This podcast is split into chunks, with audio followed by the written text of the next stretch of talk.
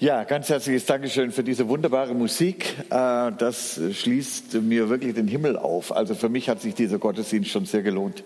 Danke sehr. Biologie, Biologieunterricht. Ich weiß nicht, welche Verbindungen Sie damit haben. Ähm, ich war kein guter Schüler im Biologieunterricht und ich habe sämtliche Biologielehrer mit meinem Nichtwissen zur Verzweiflung gebracht. Aber ich erinnere mich an dieses Modell, das äh, unsere Biolehrerin immer wieder mal mitgebracht hat mit diesem Herz. Ja, das kennt ihr vielleicht. Das ist so ein Modell, da kann man aufklappen und das Herz aufklappen. Und das hat mich irgendwie dann schon fasziniert. Ja, wenn man mal so in dieses Herz reinschaut, dann ist das ja ein wahres Wunderorgan, das man da hat. Das Herz eines 80-Jährigen hat circa 200 Millionen Liter Blut gepumpt. Das ist faszinierend. Und ein Triathlet, wenn er den Ironman läuft, dann hat er in acht Stunden, hat sein Herz 15.000 Liter Blut transportiert. Und das bei gerade mal 0,5 Prozent des Körpergewichtes, das das Herz hat. Das Herz kann aus sich heraus schlagen, man kann es neben den Körper legen, es schlägt von selbst. Es ist ein Wunderwerk an Zuverlässigkeit. Ich denke immer, wenn ein Herz die Zuverlässigkeit eines Computers hätte, dann hätten wir mindestens einmal die Woche einen Herzinfarkt. Und da muss man ja wirklich sagen, im Verhältnis ist das doch sehr, sehr selten. Also es ist wirklich ein Wunderwerk an Zuverlässigkeit.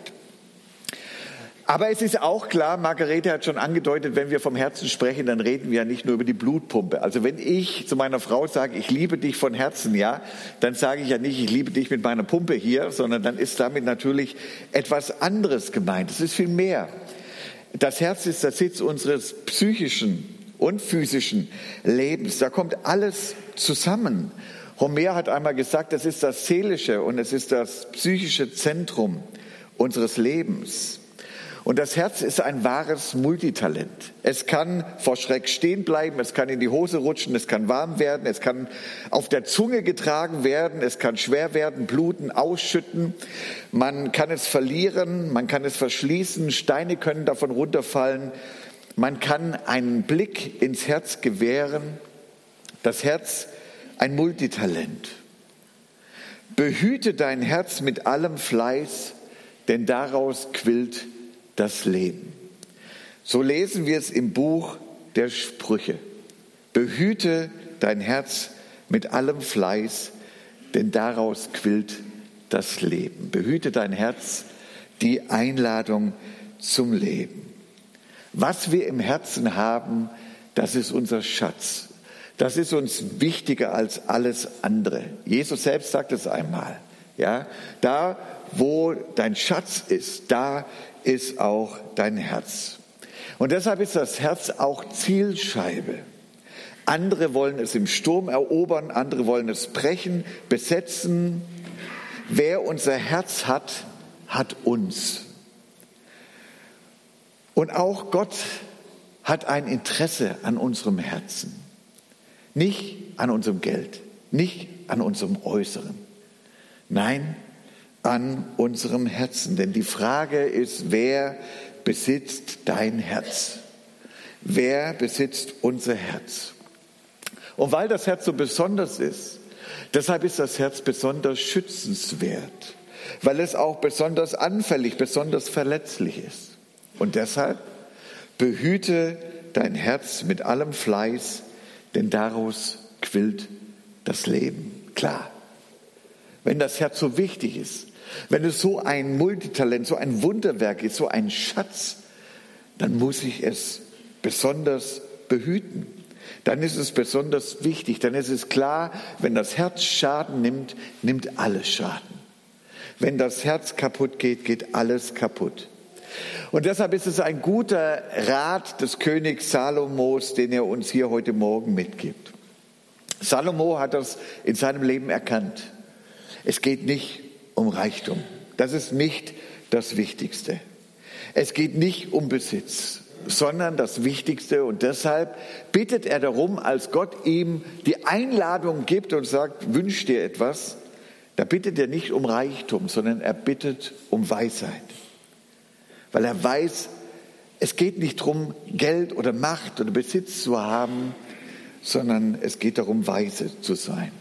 Und in diesem Buch der Sprüche finden wir eine Sammlung von vielen, vielen Weisheiten, von weisen Sprüchen, von Lebensweisheiten, die uns helfen, ein gelingendes Leben zu führen und die uns helfen, unser Herz zu behüten. Weisheiten sind geprägt von Erfahrungen, auf die wir zurückgreifen können. Denn es ist ja klar, wir können im Leben nicht alles ausprobieren. Kein Mensch kann das. Es gibt zu viele Möglichkeiten für zu wenig Zeit in unserem Leben. Wir müssen uns auch auf die Lebenserfahrung anderer verlassen, dass wir hören, was trägt im Leben, was ist wichtig, was ist gut. Wir brauchen Weisheit, um unser Leben gut zu führen. Und genau das will dieses Buch, diese Sammlung der Sprüche, Weisheiten vermitteln, die unserem Leben Tiefe geben und die unser Leben tragen. Und es sind Worte, die Geschichte schreiben in unserem Leben. Herzensworte. Und das Ziel, das Ziel, wenn wir diese Weisheiten beherzigen, ist ein gesundes und ein behütetes Herz. Es sind in gewisser Weise Ratschläge und auf Ratschläge reagieren wir in der Regel eher allergisch. Ratschläge, das sind Schläge, so sagen wir manchmal.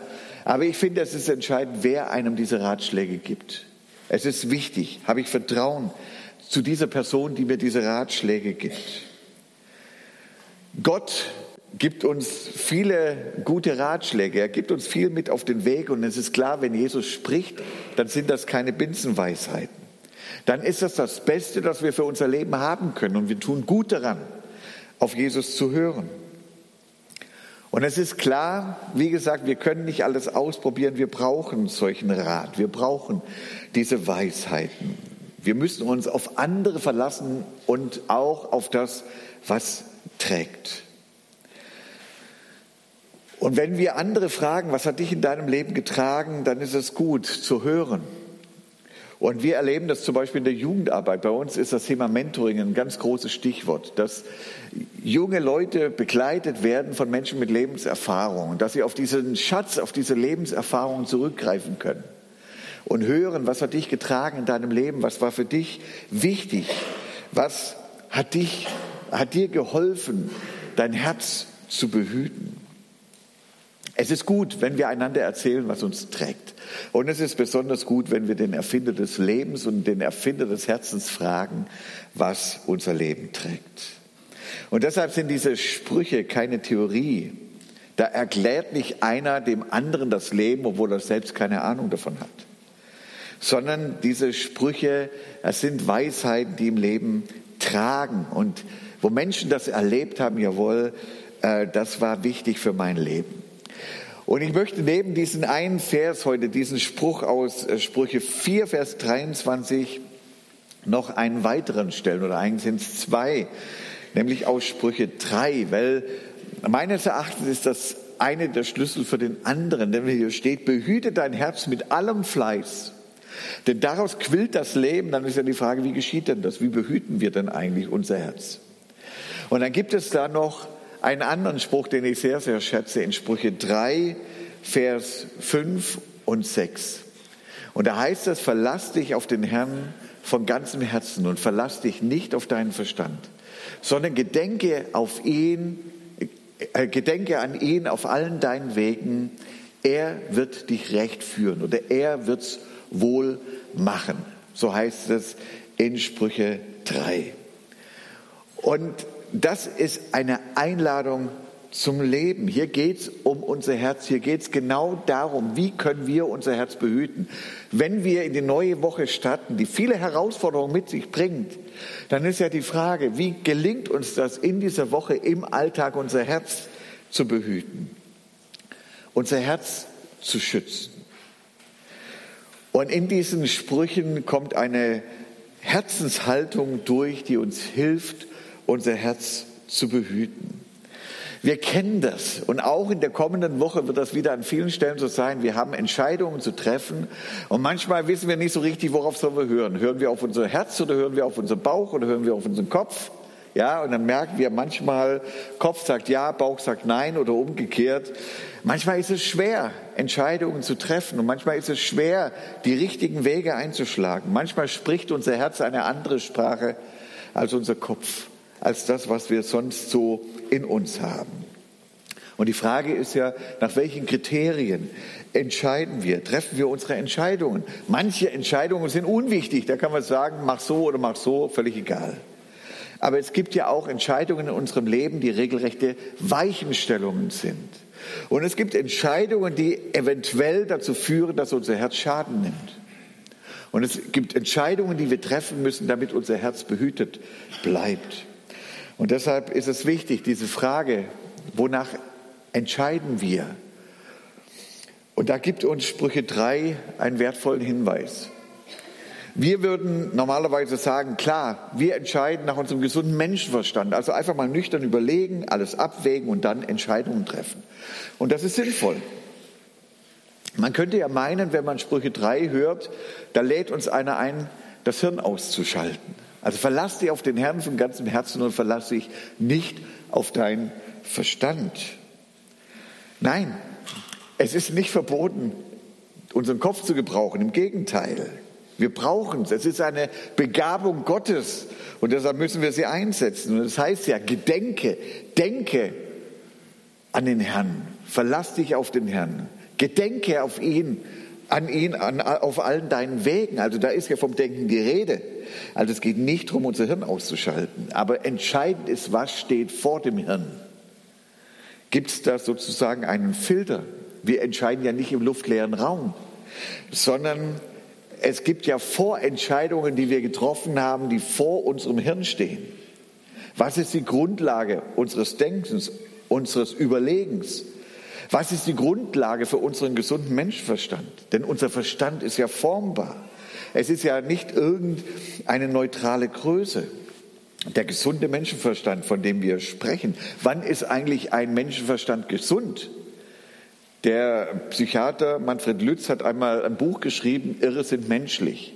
Und in diesem Buch schreibt er, die einzigen Menschen, die gesund sind, sind die, die noch nicht vollständig untersucht sind. Also er sagt letztendlich, letztendlich äh, ist jeder Mensch irgendwie auch angeschlagen und krank. Ja, und was ein kranker Menschenverstand ist, das können wir erahnen. Also manchmal auch, wenn Menschen ihr Leben planen, ja, und dann sagen, ich habe ganz klare Vorstellungen, dann mache ich mein Studium, jetzt erstmal ein gutes Abi, dann mein Studium, dann äh, werde ich einen Beruf einschlagen und dann werde ich reich. Und wenn das nicht klappt, dann werde ich Bankräuber. Aber das Ziel ist das gleiche. Oder dieser kranke Spruch, wenn jeder sich hilft, ist allen geholfen. Also schau nur auf dich, guck, dass du klarkommst. Ellenbogen sind dazu gemacht, um sie einzusetzen. Hauptsache, du kommst durch. Ein kranker Menschenverstand. Und vor diesem Verstand, da sind Entscheidungen gefallen. Da haben wir Entscheidungen getroffen. Da haben wir Filter eingesetzt, nach denen wir entscheiden. Und deshalb ist die Frage so entscheidend, worauf gründet unser gesunder Menschenverstand. Es gibt immer wieder schlaue Köpfe, die die Welt an den Rand des Abgrunds geführt haben. Und je schlauer, desto gefährlicher. Der gesunde Menschenverstand alleine ist nicht immer hilfreich und deshalb ist es so wichtig, dass wir Herzenspflege betreiben. Und die beste Herzenspflege ist die, verlass dich auf den Herrn. Verlass dich auf den Herrn von ganzem Herzen.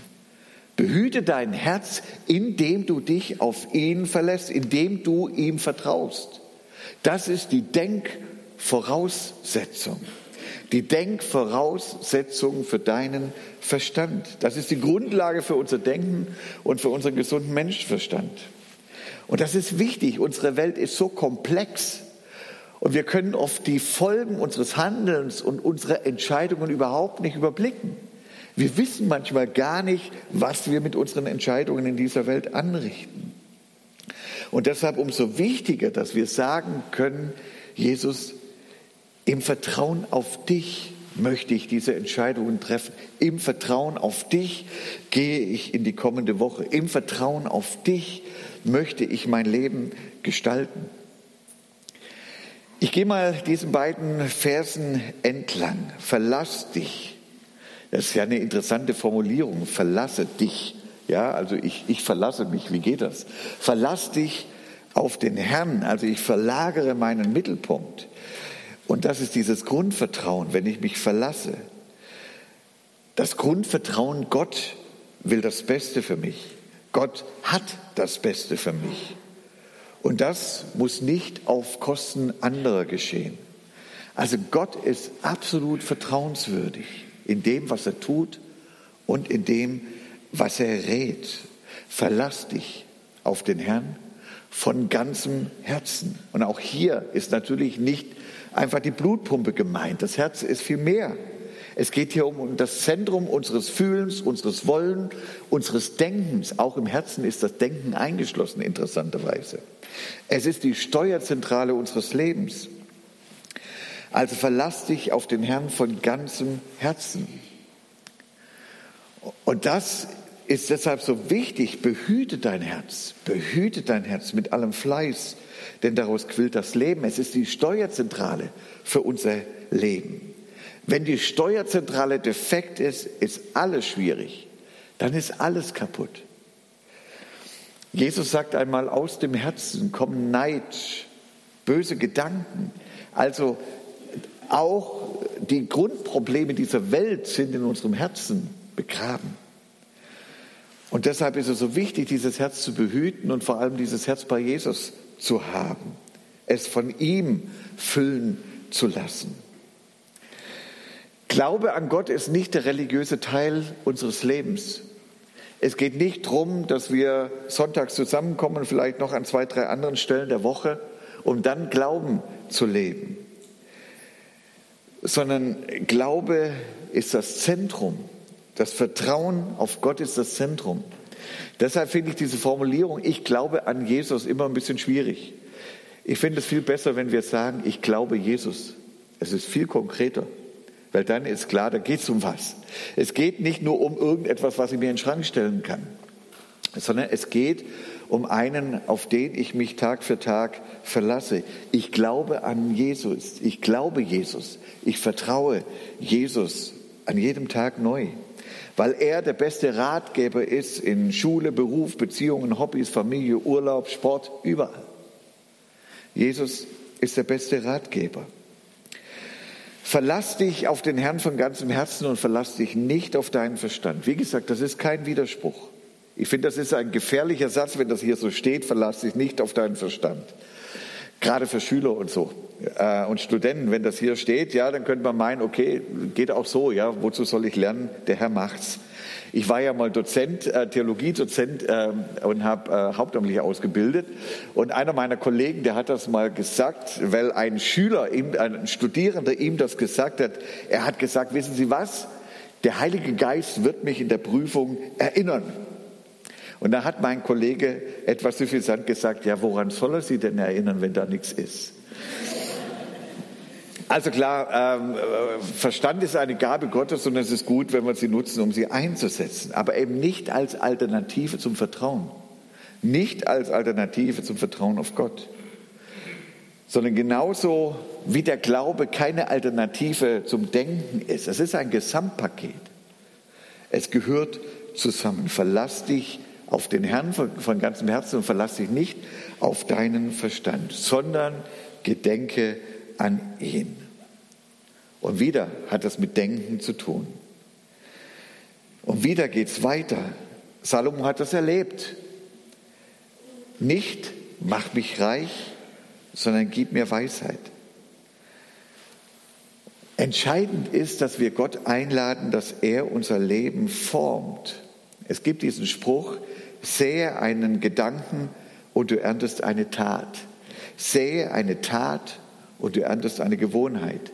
Sähe eine Gewohnheit und du erntest einen Charakter.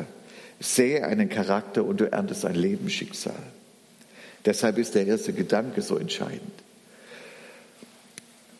Wenn wir noch so viel Verstand haben, aber charaktermäßig eine Flasche sind, dann haben wir nichts.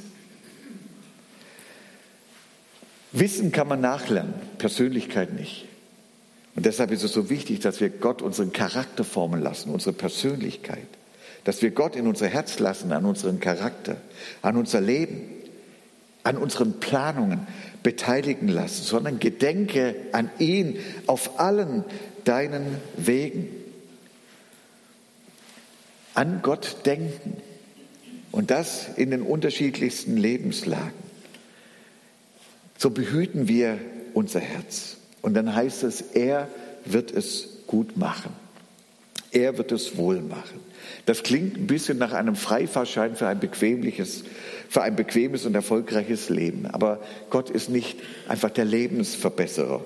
Und ich glaube, die Menschen, die schon etwas länger auf dieser Welt unterwegs sind, können ein Lied davon singen. Auch als Christ habe ich Schwierigkeiten. Auch als Christ kann ich arbeitslos werden. Auch als Christ werde ich krank. Christsein ist nicht einfach Lebensverbesserung. Aber, und das ist der tiefe Glaube, Gott macht es gut und Gott meint es gut. Auch da, wo ich es vielleicht erstmal nicht erkennen und sehen kann. Aber wir erleben, Gott macht es gut und er meint es gut. Selbst da, wo es schwierig ist. Und deshalb können wir durchstarten, auch in diese neue Woche, nicht ängstlich vor irgendwelchen Entscheidungen, die wir zu treffen haben, sondern in einem tiefen, in einem kräftigen Gottvertrauen, dass wir sagen können, ich verlasse mich auf den Herrn von ganzem Herzen. Und ich verlasse mich nicht auf meinen Verstand, den ich auch in der kommenden Woche ausgiebig einsetzen möchte. Aber ich möchte an ihn denken, auf allen meinen Wegen, auch in der kommenden Woche. Und ich vertraue darauf, er wird es gut machen, auch in dieser Woche. Und vielleicht können wir den morgigen Tag einfach beginnen mit einem Herzensgebet, dass wir ihn beginnen, indem wir sagen, Herr, führe mich, leite mich in meinen Gedanken, durch meinen Verstand, durch alle Lebenslagen. Behüte dein Herz mit allem Fleiß, denn daraus quillt das Leben. Pass auf dein Herz auf, da passiert so viel. Wenn das Herz nicht mehr passt, passt nichts mehr. Behüte dein Herz mit allem Fleiß, denn daraus quillt das Leben. Amen. Ich bete mit uns.